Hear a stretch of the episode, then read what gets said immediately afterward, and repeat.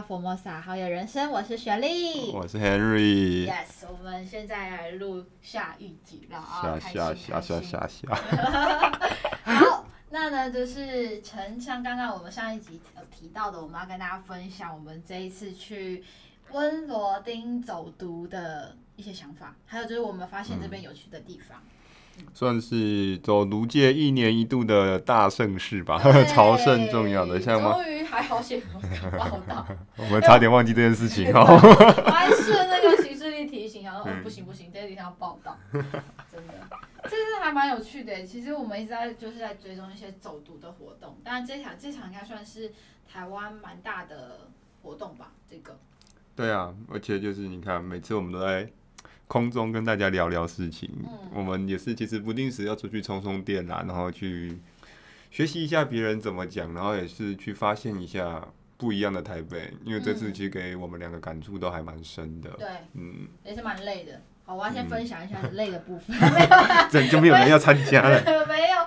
但我觉得我，我我先讲一下这些当天的感受好，嗯、就是我们去，我们那次这次集合点是什么？银桥。银桥国中。银桥国中。嗯、然后呢，就是去的时候，他也是就有遵照那个什么现在的这个防疫的 SOP，就是他进去的时候会进行什么喷酒精啊，然后啊，哎，还有量额温，他量额温的那个机器也是非常高级，就是你靠近之后，他就会帮你离，他不是那个人、啊、人体拿的哔哔哔的。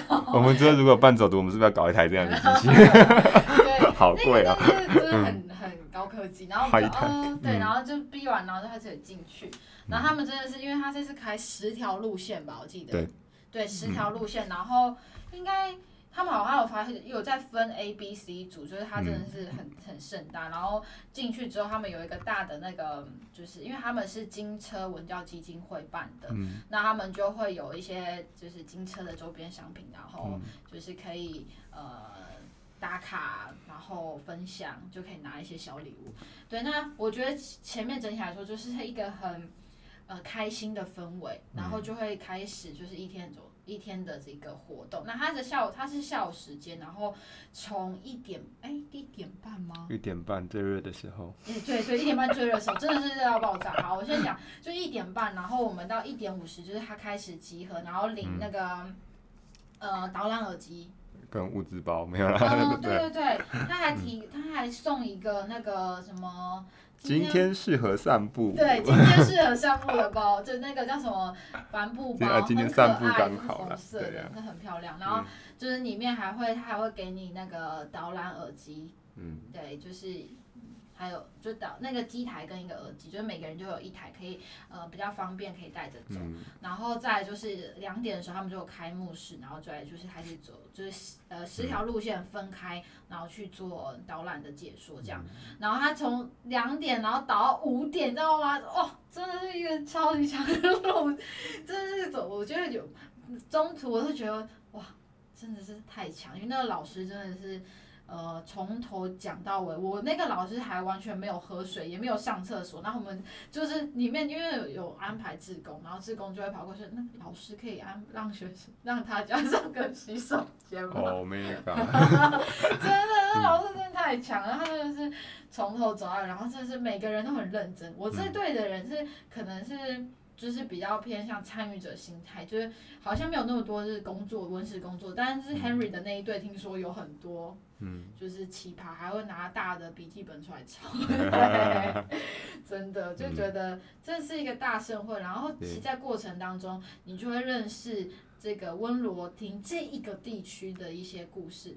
那你讲温罗汀到底走读的这个名称由来好了，那你讲。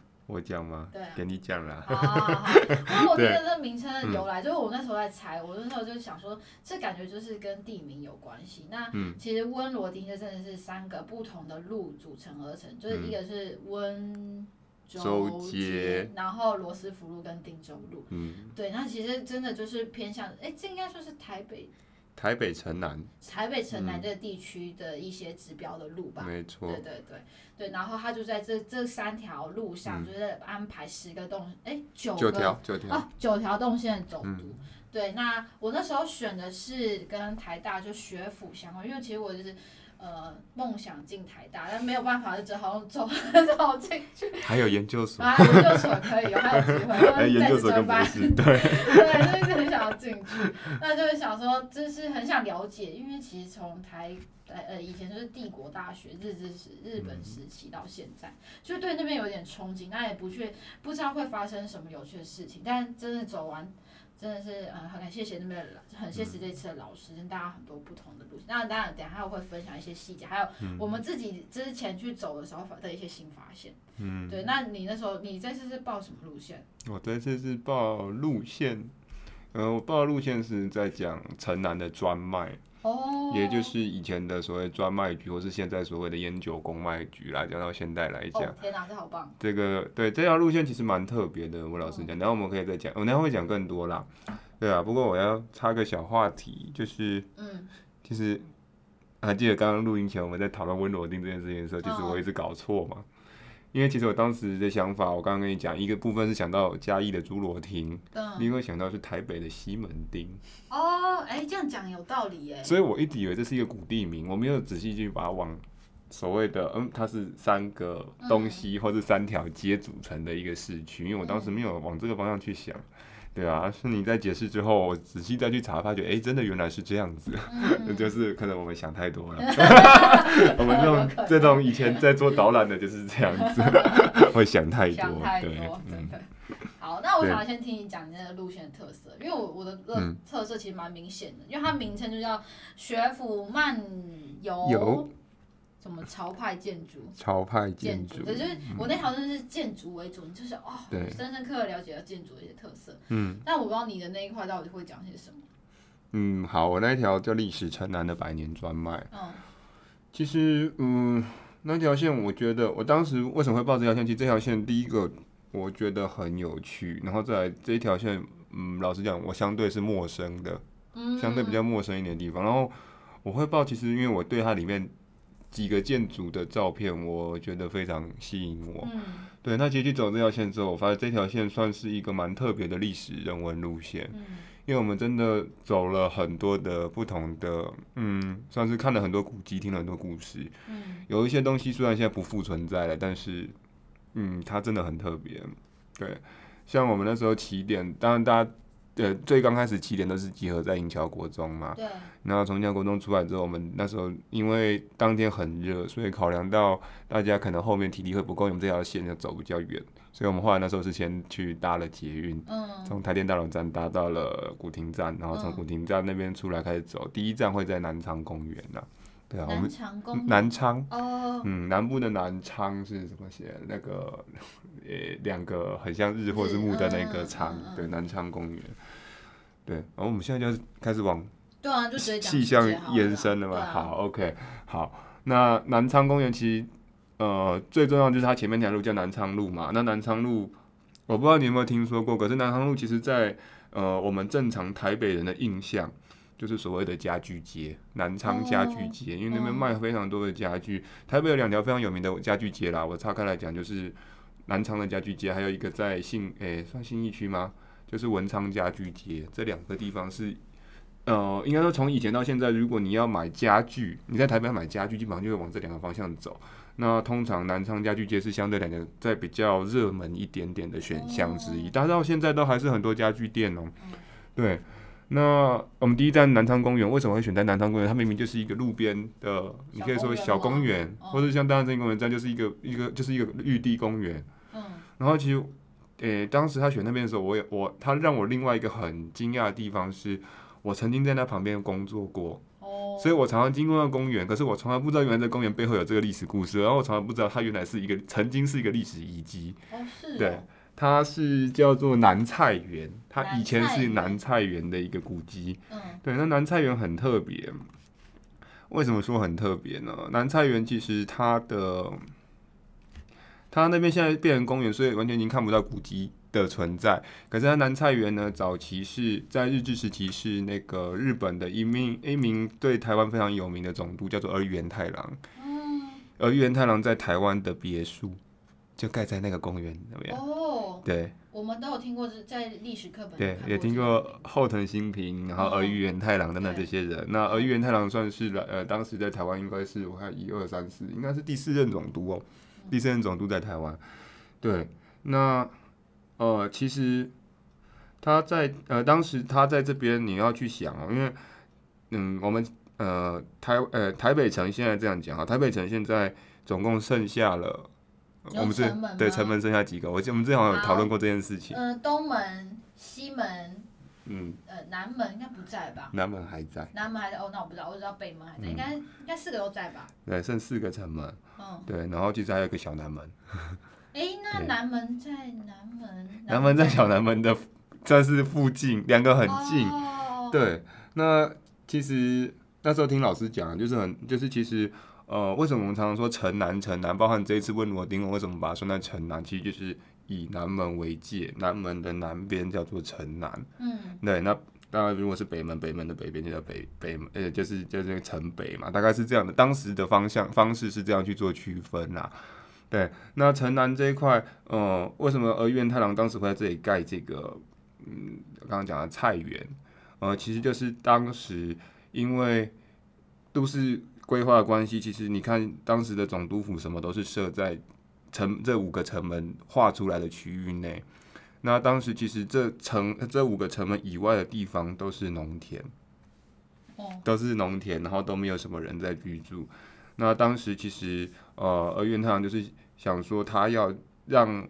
台湾的人民知道说他有真心的想要跟台湾人站在一起，然后去体验台湾人民的生活，所以他当时就选了一块不是在那么可以说不是在那么淡黄区的地方盖了这个，呃，当时算是说别墅啦，其实是一个茅草屋，嗯，是一个茅草屋。他住的地方是茅草屋，是茅草屋，但是但后来被人家叫做别墅啦，吼，对，那他这边叫菜园，其实就是因为他当时在这边。盖了一个，你可以说现代版，呃，现代版的开心农场，就是他这边有一个菜园，他会种菜。嗯、对，那那为什么现在不在了？因为后来被拆掉，其实中间有烧毁过，然后后来又被拆迁掉。这边的好多都烧毁？对，就是不是常常台湾不是有个，我不知道你有没有看过，有一些社团里面有一些在研究。古迹或是废墟，常常就说台湾的古迹很容易自燃，就是时不时就会。为什么？嗯、这到底是什么概念呢？这个我觉得是一个都市传说啦，可是这无解啦，啊、我们也不好去追究。像是我们，好，我先偷偷岔开，就是另外一个那个叫什么，纪州庵也是，对，他不是也它的镇馆也是被烧毁过吗？对，对啊，只剩下偏偏殿对，嗯，对啊，就是嗯。不自自然，现象有点夸张。所以我就觉得，哎、欸，当时因为这个走读，这个导览，我才认知原来这以前我大概平均每天要经过大概五到六次的公园。嗯，原来背后有这段故事。嗯，然后像当然你说叫菜园就不好听嘛，那因为儿玉源太郎有一个别称，他叫做藤原主人，嗯、所以当时这个别墅或者是你可以说这茅草屋就被叫做藤原。嗯，对。那其实蛮好玩，就是它所在位置就是现在的古亭，当时叫古亭庄。嗯嗯，那那边很特别的是它，我们那天去走，我才发现原来在后面它还有一个碑有留下来。你是说，嗯，儿玉源太郎他的这旧屋对的这个地方有留一个碑，有留一个叫做北白川宫大妃殿下的一个碑。对，你刚刚在那段话再讲一遍。好，讲慢一点。北白川宫大妃殿下的玉歌碑，这到底是什么意思？好，这个是什么意思？好，这个这个东西其实有故事的。那天老师在讲这个故事也是讲了很久。其实，呃，讲的我们讲的简化一点、直白一点，就是你可以体会到当时的所谓的政治拍马屁学。哦。对。还留下碑文跟他说有拍马屁学这件事情吗？呃，就是说。这一个碑其实可以证，可以导到另外一个故事，证实了当时其实这个北白川宫大妃，这是一个人呐，哦，这是一个人。北白川宫大妃其实是皇族，日治时期的皇族。嗯，对，那当时呃，其实就是因为儿玉来，儿玉源太郎来台湾那时候，其实在台湾就是因为知道很多人水土不服，然后所以常常生病什么的。那北白川宫大妃其实他们除了是皇族之外，在日本好像当时神道教也是，他们也是类似一种宗教的力量啦。哦，对，那所以呃，当时他就请了这个北白川宫这一位先生来台湾，就是做一些法会，类似这种东西，然后希望祈福，然后让台湾人民就是稍微的我们平静下来，然后尽量去结束这件事情。因为后来他来台湾没多久，好像也是走了吧？嗯，那所以后来走了之后，呃，岳元太郎就是找了这位大飞，就是算是他的应该是后代吧，我我没记错啦，我我很怕讲错，因为这东西真的有点复杂啦哈。但是反正他找了这位大飞来台湾，然后那位大飞当时留了一首诗，那首诗就是我们刚刚讲的政治。拍马屁学很重要的一个精髓，嗯，对，那，那个诗我看一下，我把我把那诗文找出来好了，对，因为我我把它留下来，他当时就留了这一篇诗文，很我们他留日文，然后我们简单的翻译成中文就是，呃，而原太郎，你为国家四处奔走，然后你的勋业就是你的呃功绩啦，哈，嗯，呃，就是比摩里逊山还高。哦，那当时摩里逊山是什么？摩里逊山就是玉山，哦、就是玉山。以前叫新高山。对，以前叫新高山，哦、或者叫摩里逊山，然后令我不自觉的思慕及敬仰。所以你想哦，这个如果是一个男生写给女生也就算了，这是一个女生写给男生。这种概念啊。那你说哪哪一个男生会不不心动？就是哎，有人这么敬仰我，还这样子称赞我，有没有？所以当时当时呃，而元他就很开心，就把这首诗呃把它。找了一个师傅，把它刻在一个石碑上面。那个石碑当时就留在，现在还留在公园那边。一个女生对一个男生这样说，然后他把它刻成石碑。对，他把它刻成石碑，然后这个石碑现在还在那个公园里面。我们那天有去，我们那天有去 看到，哦很好玩哦。所以你看，当时政治拍马屁学可以拍成这样子吗？你做的所有事情都比玉山还要高，我的天哪！Oh my god！学起来有没有？嗯，下次去对你老板这样说，看看老板会加薪。好，所以这我就觉得这蛮特别。然后这石碑其实本来听说也是都，因为经过很久之后荒烟蔓草，其实慢慢都被埋没了。然后后来是因为要旁边有一座庙了，当时为了盖那座庙的时候，才挖挖挖挖到了这个石碑。那刚好他们庙的主委也很热心，就把那个总干事就把这个碑又把它立在庙里面，然后让大家去认识这个碑了。对，所以一开始我们走的南菜园就让我非常惊艳，就是哦，原来以前我常常经过的地方，它背后有这段历史。因为我以前有时候还坐在那个公园里面滑手机，嗯、我真的不知道有这些历史在。对啊，蛮有趣的。对啊，好，然后就是刚刚忘了讲一件事情，就是忘了讲前面银桥国为什么选在银桥国中当一个起头点，我好像忘了讲这件事情。其实因为银桥国中，好，我们先讲银桥国中的由来好了。这个老师没有讲啊，但这是我后来去查资料，我才发现原来是这样子。你觉得为什么银桥国中？对，为什么叫银桥国中？有萤火桥。萤火虫跟桥的火虫，这个是什么？没错，没错，你的联想是对的。是吗？对，它其实因为银桥国中，银是萤火虫的银，桥就是木字旁那个桥。嗯。对，因为它早年其实现在看不到了啦，早年那边是有一座木桥，哦、然后旁边是田。哦。那银桥国中，银 桥国中的所在地当时就是。他们当地居民在这边晚上夏季的时候，会看到萤火虫在这木桥旁边飞来飞去。哦，赏萤的圣地。赏萤的圣地，所以叫银桥。哦，我去查资料才发现这个故事。好，那为什么要选在这个地方当开头？其实这个跟城南的历史发展也非常有关系。嗯。呃，这个之前我们在讲水宫殿，哎，我们之前在讲水宫殿的时候好像没有提到，但是跟水宫殿也是有一点点关系。跟水宫殿有关系。嗯。好，因为在银桥国中的正前方那一条路叫什么路？叫做汀州路，嗯、就是温罗丁的丁，对，其中一个字。嗯、好，汀州路现在其实算是一条，嗯，台北算是蛮重要的路线了。当然是说它的，嗯，车流量来讲，慢慢已经被罗斯福路给取代了。好，那为什么讲到汀州路，讲到银桥国中？因为其实这里以前是我们所谓的万兴铁路。万兴铁路可能大家有印象的话，应该。现在可能都不在了，或者阿公阿妈那个年代才会知道。万兴铁路顾名思义，万华到新店的铁路。嗯，对，它是在日治时期，当时有一个私呃由一个私人的铁路公司叫做台北，我记得台北铁路株式会社，嗯，去经营的。那当时就是从万华盖了这条铁路，一路到新店。好，那它的大部分的路线。现在都不见了，但是他当时大部分走的路线就是现在的汀州路。嗯嗯，所以汀州路其实从银桥国中开始，银桥国中以前以前就是一个站，叫做银桥站。那所以从汀州路这边一路，呃，应该怎么说往，呃，那边应该是往东，应该是往东吗？也不是往东，应该是往，应该是往南往北啦，哦，反正就是往你往公馆、景美、新店那个方向走，呃，那边就是以前就是去新店那个方向的火车，然后往呃往南昌路这边走，就是往那个以前呃以前去万华的地方。你就往北的啦。就是往北啦，哦，对，一个北一个南啦，对啦，嗯，那当时的呃银桥国中是其中一站，所以你现在我不知道你那天有没有仔细去看银桥国中的外墙。银桥国，就我们出来之后，它旁边有一个外墙。你连外墙都有发现，我没有发现什么？它外墙哦，你看它外墙很好玩，一般外墙是用水泥墙在做，它不是，它是一根一根的木头。那个是用木头。那个木头一根一根木头，还不是特殊的，还不是一般的木头，是特殊的木头。是什么木头？是整木的木头，就是以前拿来盖火车铁轨的木头。假的？所以它，哦、所以它是一个无墙学校，也不能说无墙学校，就是说现在所谓的没有墙的学校，因为它用了那个那个枕木，然后去盖这个学校的外墙，然后把外墙换掉之后再来，你会发现它的大门很奇怪，是在呃靠比较尾端，靠汀州路比较尾端这边。对对对对对，它的开门的方向有点特别。对，其实早期。大门口也不是在现在这个位置，大门口已经是在我你们往那个台北市替代役中心，就往台电大楼那方向走的地方。在以前其实真的是在台北市替代役中心正旁边才是大门口。好，台北市替代役中心，对，在它旁边，以前那才是正门口。那为什么要换？当时两个原因，一个原因旁边不是有盖了地下道嘛？那个地下道是直通新海路。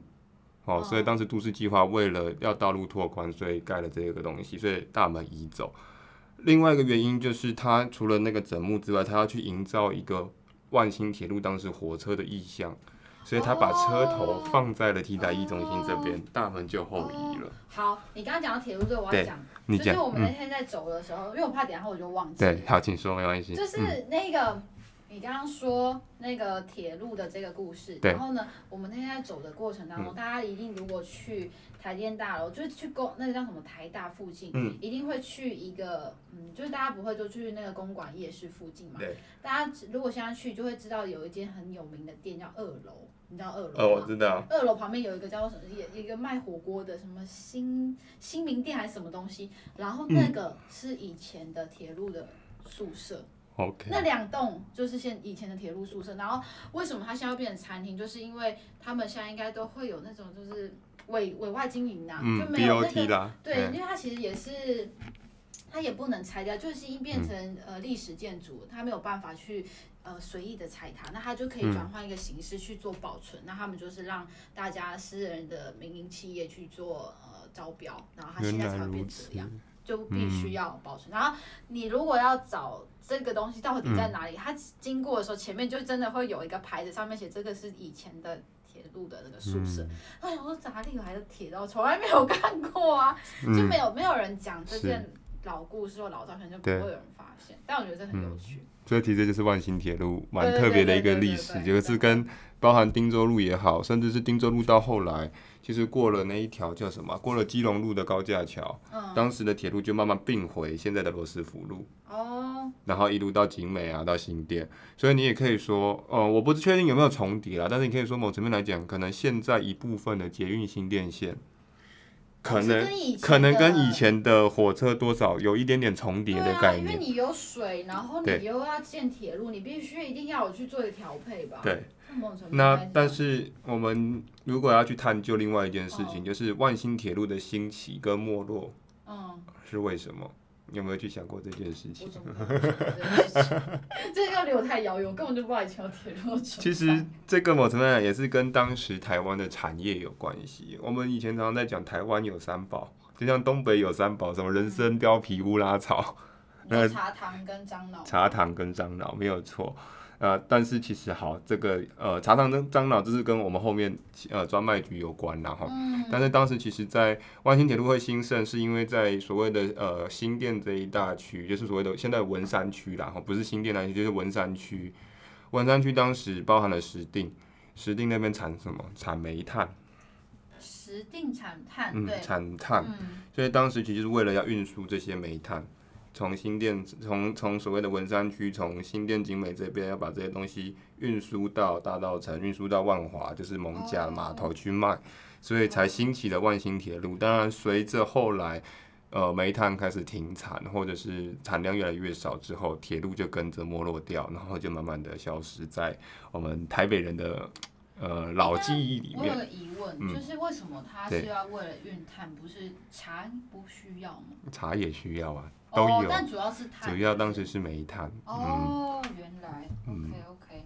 对啊，还有其实他当时茶糖樟脑是有在运哦，对啊。哦但是因为应该是跟产业有关系，产业没落，所以这个就没有需要。对，主要是产业没落，用不到这铁路就没落掉了。可是它不只是产业，它应该还是可以做其他用途啊？为什么是连就完全不复存在的？嗯，这就不确定。这不太确定，因为其实当时有一段时间，就是后来那个嗯台北地大，也就是台湾大学，嗯，成立之后，其实它有一段时间。就在现在公馆那边有好几个站，它当时也有大量的在运输学生，不止运物品啊，它也曾经运载过学生，然后变学生上下很重要的一个通勤工具。可是后来也是不见了啦。哦，对，明白。嗯，哦，这个很有趣。对啊，超有趣的。那我想要听公卖局，是烟酒公卖局吗？烟酒公卖局，对。可以先讲重点，我对烟跟酒蛮。烟跟酒，给我一支 烟再给我。明天要上班了哦，不要买醉生。未满十八岁，请勿饮酒。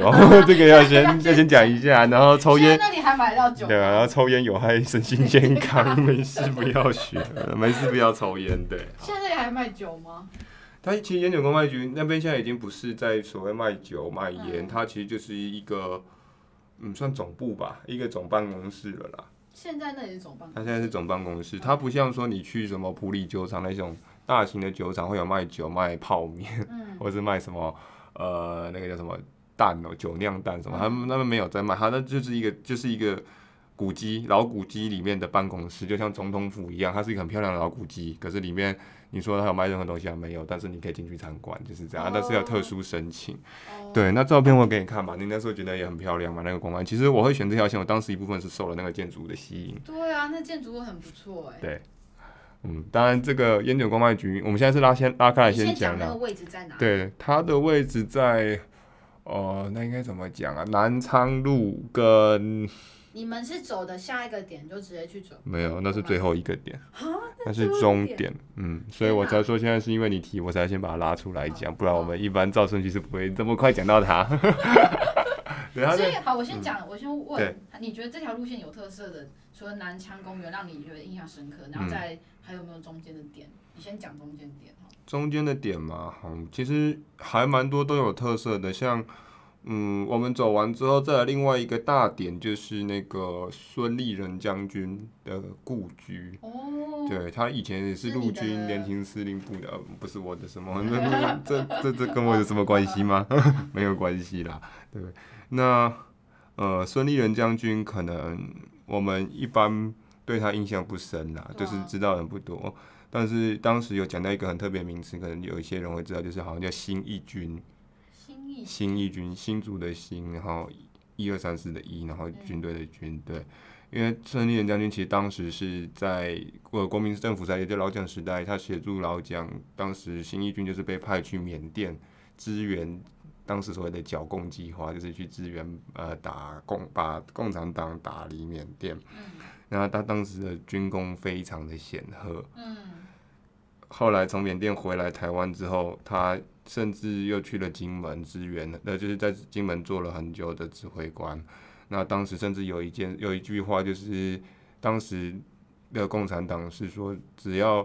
这个孙，这个哎，刚刚是叫孙什么？我又想讲。对，只要孙立人将军在古宁头的一天，也就在金门的一天，他们就不打金门，哦、因为他们打不下来。哦。对，你就知道他在战战功上面是非常显赫的一位将军。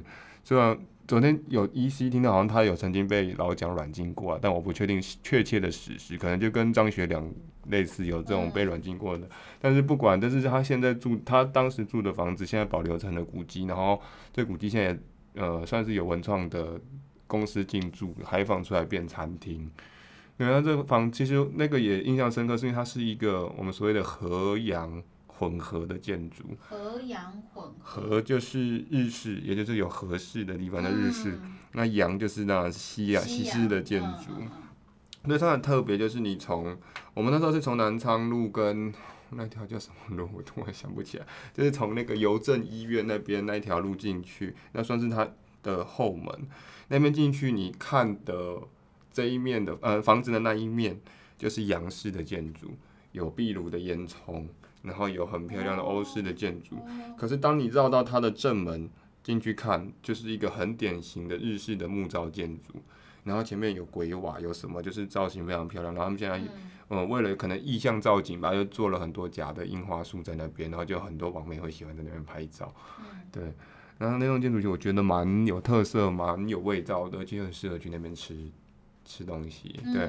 它现在呃分两块了，洋式建筑这边就是卖所谓的江浙名菜，那后半段日式的建筑，因为它有和室有榻榻米，然后那边现在就是做咖啡厅，文创咖啡厅。哇你是说一个空间，然后做两种不同的特色？嗯、是的。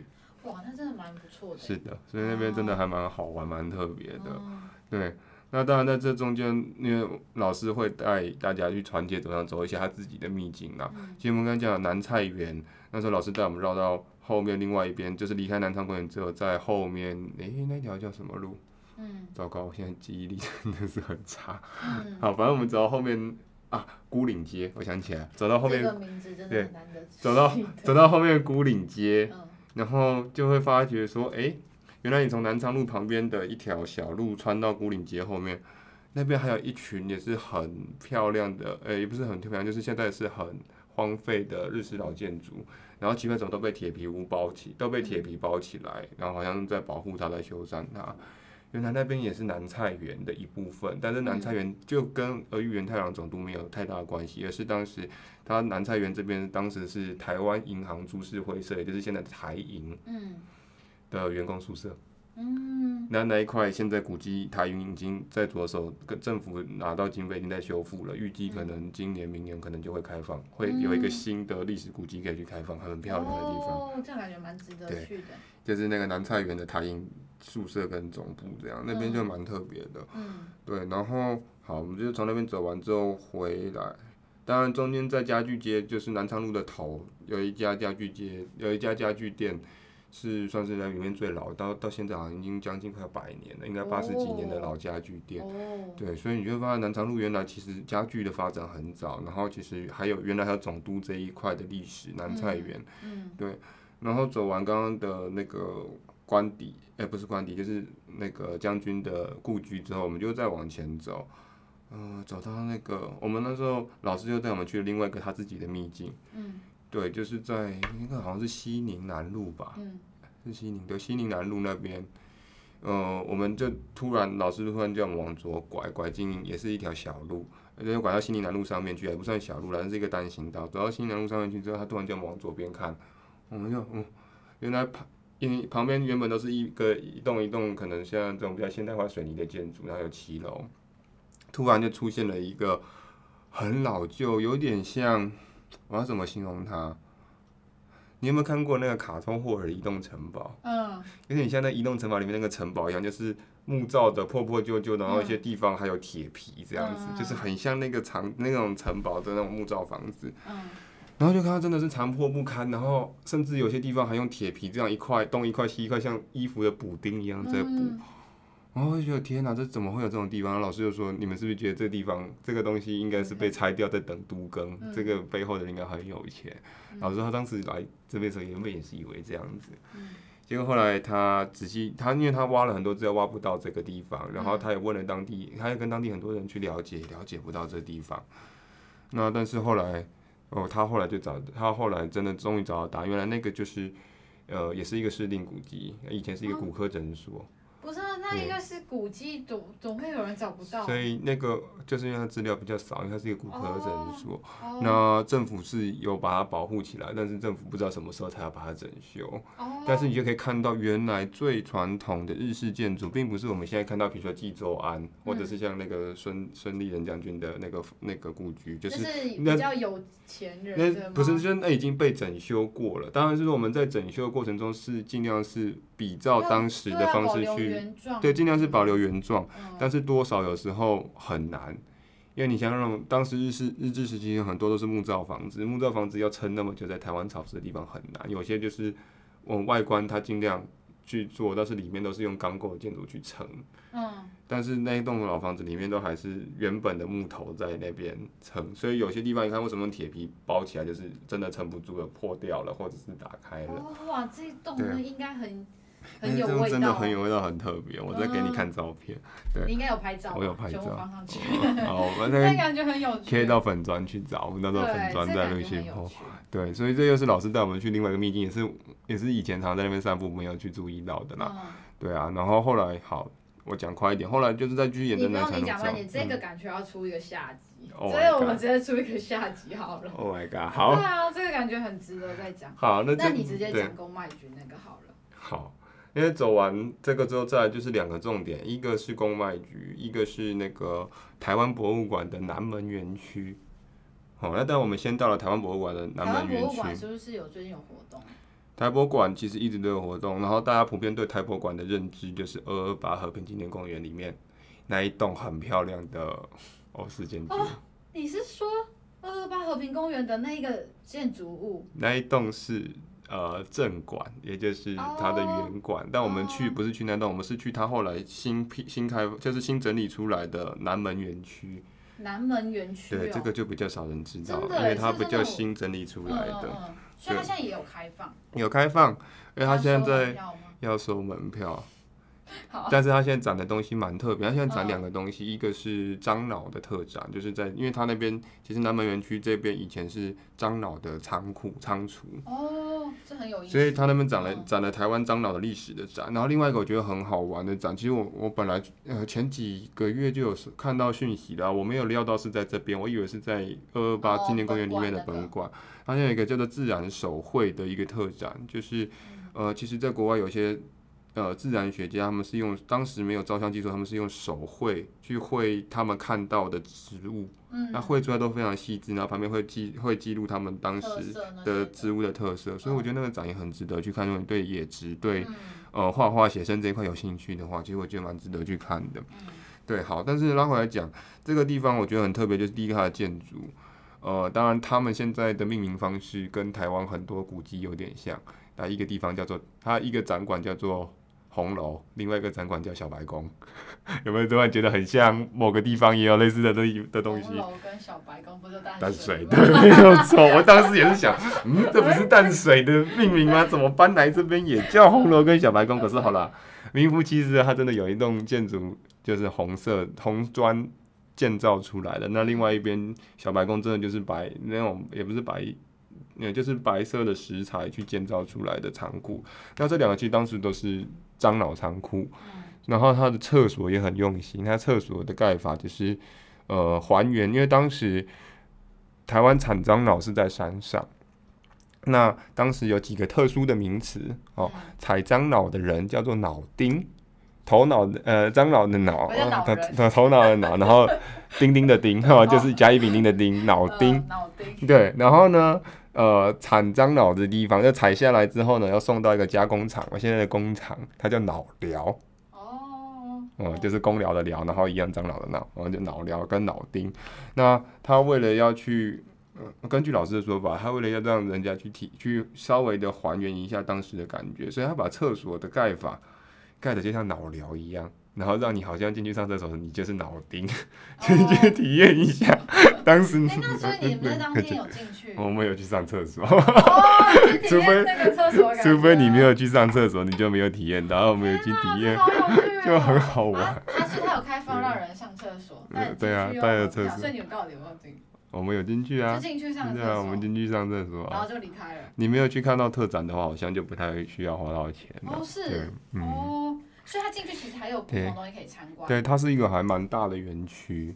对，那对啊。那他如果进去不看特展是不需要门票？嗯，我们那天我记得，我不知道我不知道进车进车有没有帮我们付钱啊？但是我们是就是量个体温，然后实名制名册交出去就没有就没有就没有收到钱了。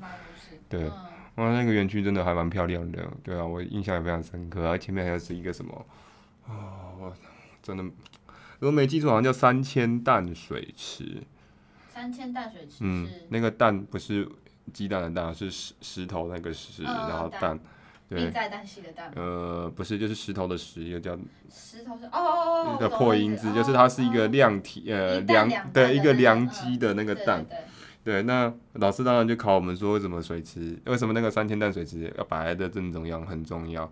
那其实你如果用传统台湾的，不要说传统台湾，传统的，嗯，我们中式建筑的思维，你去想，大概就可以很明显的想到。三千淡水池。嗯，其实就重点就是前面有个大水池，你不要去管三千担，你只要想它为什么前面要盖个水池，哦、在这么这两个仓库之间。风水是一个，吗但是其实我觉得风水并不是最大的重点，最大的重点是消防安全。哦，就是大家以前三合院前面有皮塘，有一部分也是因为对，因为早期的房子都是木造房子，仓库更不用说一定是木造的。你今天失火怎么办？你前面一定要有个大水池，赶快救火。哦，对对对。对啊，你像你说的传统建筑三合院好了，它水池通常还不是一般的水池，哦如果是传统的那种古厝三合院。它水池还会故意盖一个半月形，你有没有发现？嗯，它会盖个一个月一半月亮的形状。那个原因我可以另外讲，另外一个原因就是你刚刚讲的风水，因为半月他们水是财嘛，水是带财，你半月可以集财，所以放在你的古厝前面就是带财给这个家族。对啊，对，所以除了风水，再来很重要一部分当然就是灭火。因为早期的建筑几乎都是木造的，你失火了很难救，所以有水池，赶快水就上去了。对，所以那园区我觉得蛮好玩的，我觉得有机会我们可以再去走走。室内的吗？室外跟室内。哦，然后里面就是进去的时候会有一个水池在中间。嗯、对。你有没有去过剥皮寮？我觉得有点像剥皮寮的感觉，就是它是一个哎进去有一个大区，然后有两栋建筑物，但建筑物就是博物馆本体，然后但是有个小中间一个小路，然后一个园区这样，还有一个小花园这样很有意思哎。我真的觉得我们有机会，我们再去走一走，好不好？对，我们再来一个时间一起 连接在下面。想要找雪莉的，嗯，欢迎一下。好，我们开团喽。对，那不错哎，这有意思。对，好，那个走完之后才到最后的终点，就你刚刚一直想问的宫外局。你前面讲完已经过半个小时，然后我才要听到重点。谢谢。因为宫外局一直都不是，呃，算是重点嘛，也不算重点之一吧，因为整这整条路线充满了历史跟重点。真的，这条路很有意思。对。那宫外局其实就是以前我们所谓的烟酒，就是我们现在比较认知是烟酒专卖，嗯，哦，但是其实当时专呃宫外局专卖的东西不止烟酒，嗯，还有我们刚刚讲的台湾三宝，茶汤樟脑，是花雕鸡面，嗯，不是花雕鸡面，茶汤樟脑，还有一个东西当时也专卖，但是哎呀，讲这些东西好像跟我们频道不合不符合，不管，当时茶汤樟脑烟酒，再来还有一个就是鸦片。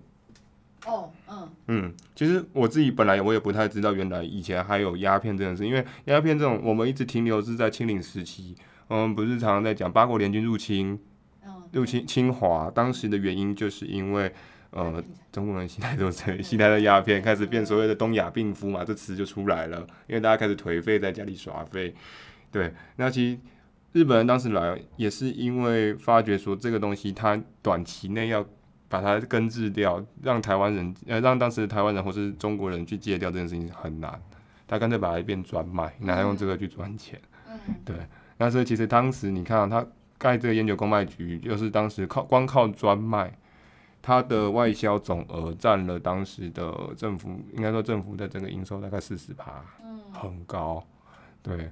那其实，在俄玉原太郎这位总督进来之前，嗯。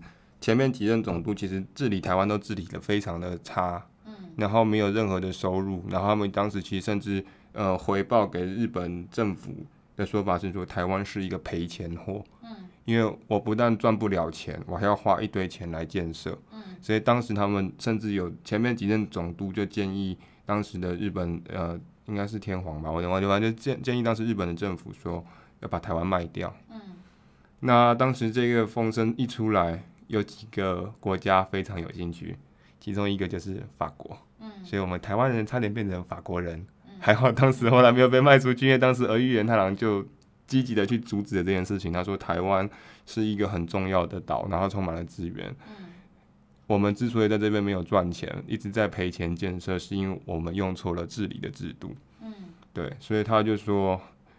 这个是我们人的问题，并不是台湾岛的问题。那他就说，不然就是我来去治理看看。后来他就真的被派来台湾当了第四任总督。那他用的方式就是尽量去符合当地台湾我们台湾的民情、风土民情去操作，所以就开始刚刚讲的茶汤蒸笼这些专卖就开始了，然后开始盖仓库、盖铁路，慢慢的就这样政府赚到了钱，才把台湾就是保下来，没有被卖给法国人或是卖给其他国家。哦，对，这段历史很特别。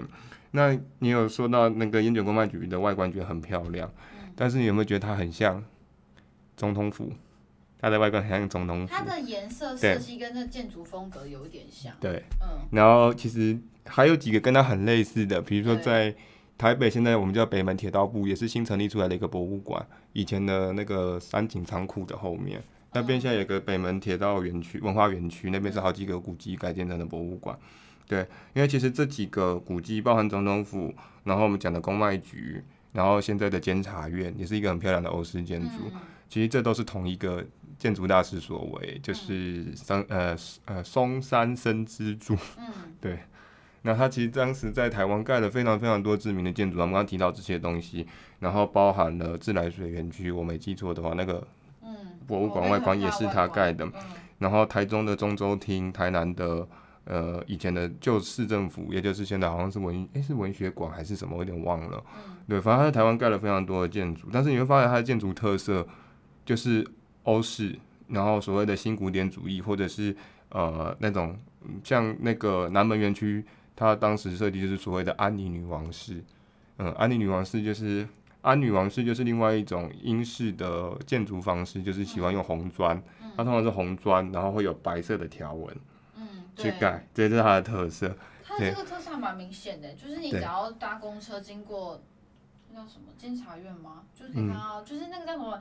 每次要去台北车站，都要有个大的大马路转角的时候，中山南路跟那个忠孝西路口，对那个就是监察院。对，对，那个建筑真的是蛮明显。对，所以你就发觉说，他当时就是往这方向走。对，那其实这个我如果我再稍微的拉开来讲，为什么当时会有这些方式？其实就是当时日治时期在台湾，其实呃经历了所谓的明治维新时期，大量的送了建筑师、送了学生去呃欧洲学习这些建筑。所以其实造就了台湾很多的日治时期建筑，你可以说既不日式又不中式，它是一个混合了很多国家，但是通常是以欧式为主的。所以你看松山呃松山生之助这位建筑大师，他盖的建筑要么就是呃所谓的英国英式的这种建筑，要么就是所谓的巴洛克式建筑。那这个呃我们讲的这个。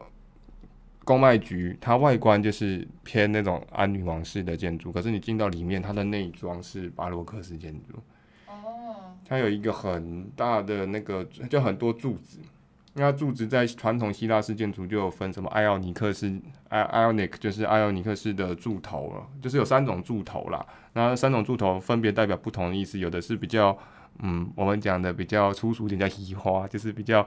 呃，稍微花花花式了一点，比较说比较华丽一点的柱头，然后有些就是很单纯的，它有三种不同的名词，我有点忘记实际的名字，一个叫艾奥尼克，一个叫什么，我想不起来了，有两个，对，嗯，大家如果研究建筑学可能会知道，对，那所以专卖局就是这样很特别，因为专卖局它，嗯，我记得我那一天我在粉砖上放一张照片，就是你可以看它的地毯也很有特色，它有星期一到星期五。的地毯，我是不知道，但是他就是每天，今天星期一就放星期一的地毯在门口，所以你一进门就知道星期一。的职工没有事情做，是不是？每天换地毯，为什么忘了星期一？这很好玩。就一二星期一、二、三、四、五、六日都有。六日没有，因为他六日不上班。哦，所以是平日。就只有平日的。对啊。好有趣，我们公公司。公司也来放一下，这大家不会。大家就不会忘记今天到底星期几，要不然每天都在想今天到底星期几啊？今天过好像特别快乐。这东西蛮有一个提醒的作用了。对啊，但是因为像我自己本人走过那个，我自己有去过台中中州厅，嗯，所以我昨天进到公卖局的时候，我当下第一感觉就是，嗯，有拉通的地方吗？我觉得真的完全里面里面的那一装给我感觉就是完全几乎是百分之八十的妇科，我以为我走错地方，我想说奇怪。我明明没来过这地方，我在台北住这么久，真的住了二十几年，快三十年，完全不知道这地方。然后我走到这里，为什么觉得我似曾相识？我真的来过这地方。然后我想想想，我会觉得是不是台中中州厅？然后你有问老师？正当我要问老师时，老师就讲了。哦。老师就说：“哦，他在台中盖了中州厅，然后再盖在台南盖了那个。”然后老师就说，所以结论是什么？我说是不是都很像？因为我跟老师说，我觉得这好像哇，长得很像，就很像。他说对啊，没错，都很像。哦，所以我们不用去监察院，我们这样，因为我们其实去别的地方也可以看到差不多样子，这样吗？是这个意思吗？可以这么说。哦，对，这还蛮好的。对，好了，这就是他整个大大概走的路线就是这样。所以等于我们是。呃，虽然我们因为中间有掏家包，我们前面有掏家包啦，我们有搭捷运搭一段，不然其实我们应该是把南昌路从头走到尾，等于这条线的主轴就在南昌路这条路上面。嗯、对，那它其实涵盖的范围就是刚刚讲的，从台电大楼站到古亭站到中正纪念堂站，如果我们以捷运的地域范围来划分的话，大概是这样子。哦，不错。对，我们刚刚这集就讲了四十分钟。好可怕！等一下换你喽。没有，我要下，我要下一集。我们下一集就要来讲台大。台大哦，台大这个路线真的是很有趣，但建筑学这东西真的要跟大家先讲一下，这很多专有名词，我只能讲有趣的地方，因为我觉得，好，我先讲一个，就是椰林大道，大家为什么？大家就知道为什么我们在走椰林大道的时候，它的第一个感觉会有什么感觉？就庄重吗？还是你们走，你走椰林大道，你感觉怎样？很气派？好多椰子，没有啦，想要砸到人是不是？我觉得，我觉得给我一个很怎么说宽阔的感觉嘛。Oh. 然后我就觉得好适合骑自行车哦，难怪台大自行车这么多。多 路很宽。对啊，因为路很宽，然后就好像应该骑个自行车，然后后面这个漂亮的女生，然后这样这边很悠哉的骑嘛，好像电影电影场景有没有？这边、哦。可能他 对啊。那他他有另外一个说法，嗯，就是他说这这个有一套说法就是大家是偏轻松的角度去想，嗯、另外一个说法是。对。它有点像是排排站的卫兵，嗯、看着大家的感觉，所以它其实是要塑造成一种比较庄严庄重，还有有点比较偏紧迫，就有点像盯人的感觉。它、嗯、的另外一个角度是这样讲，就是他是要塑造那种，嗯，呃，怎么讲？比较肃，有些人说这个肃杀吧，肃杀，应该是说，嗯，呃，比较严肃的那种感觉。站卫兵嘛，你就会觉得比较严谨。哦，你说像中烈祠、中正纪念堂那些卫兵。对对对对对，他原本要塑造是这种感觉，但这是有两派说法了。嗯。那那你就知道为什么大家后来会走在的是旁边比较常走，会开一个人行道吗？哦，对，有两个人行道嘛，左右两侧各一条嘛。对。好，这人行道的原因呢，有一部分是因为因为。这个大王椰子树，其实大家知道，它如果那个大的叶子砸掉下来，是会把一台车的玻璃给砸碎的。它为了要让人走，不要走在这个马路的下面，所以它开了一个人行道。然后呢，旁边种的杜鹃花的原因也是因为要让大家在赏花过程中跑走旁边的人行道，才不会被那个大王椰子树的叶子砸到。天哪，这也太多巧思了吧！真的，我那时候听到，哇塞，真是。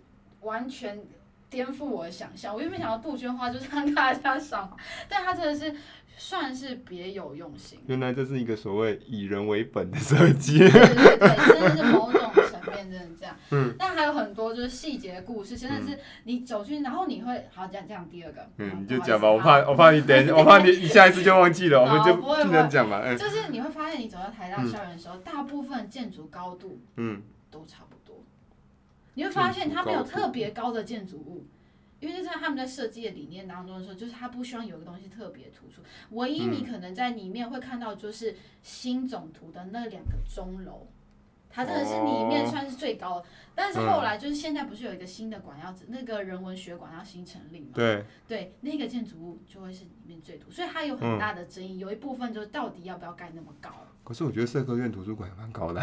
对，但是好，因为它呃有一部分也是以以前的那个旧建筑来说，就是比较老期的建筑，它其实它是有被规定，他们的建筑高度不可以超过某一个高度的。嗯。但后来新馆或者是你刚刚说的社科院的那个图书馆，就是那个辜政府纪念图书馆，那个稍微高一点，那就是新成立的，才会有比较没有时。但以前的旧建筑基本上高度都是差不多一致。了解。对，所以这还有很多很有趣的故事。嗯、好，我们就下集再说。那你有问老师为什么是椰子树不是其他树吗？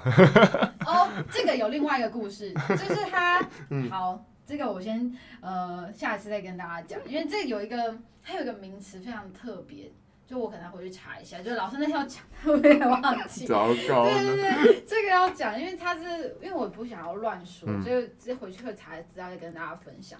就是他呃也是一个有典故的故事，这样子。了解。嗯、好，那这一次就欢迎大家就是上我们的粉丝团看一下 Henry 发的老照片，是吧？嗯是老照片吗？还是你那才那是我们去现场拍的照片？好，那我就是会把我们的我这边这个路线的照片也上传上去，这样下次大家更有这种实际的感觉。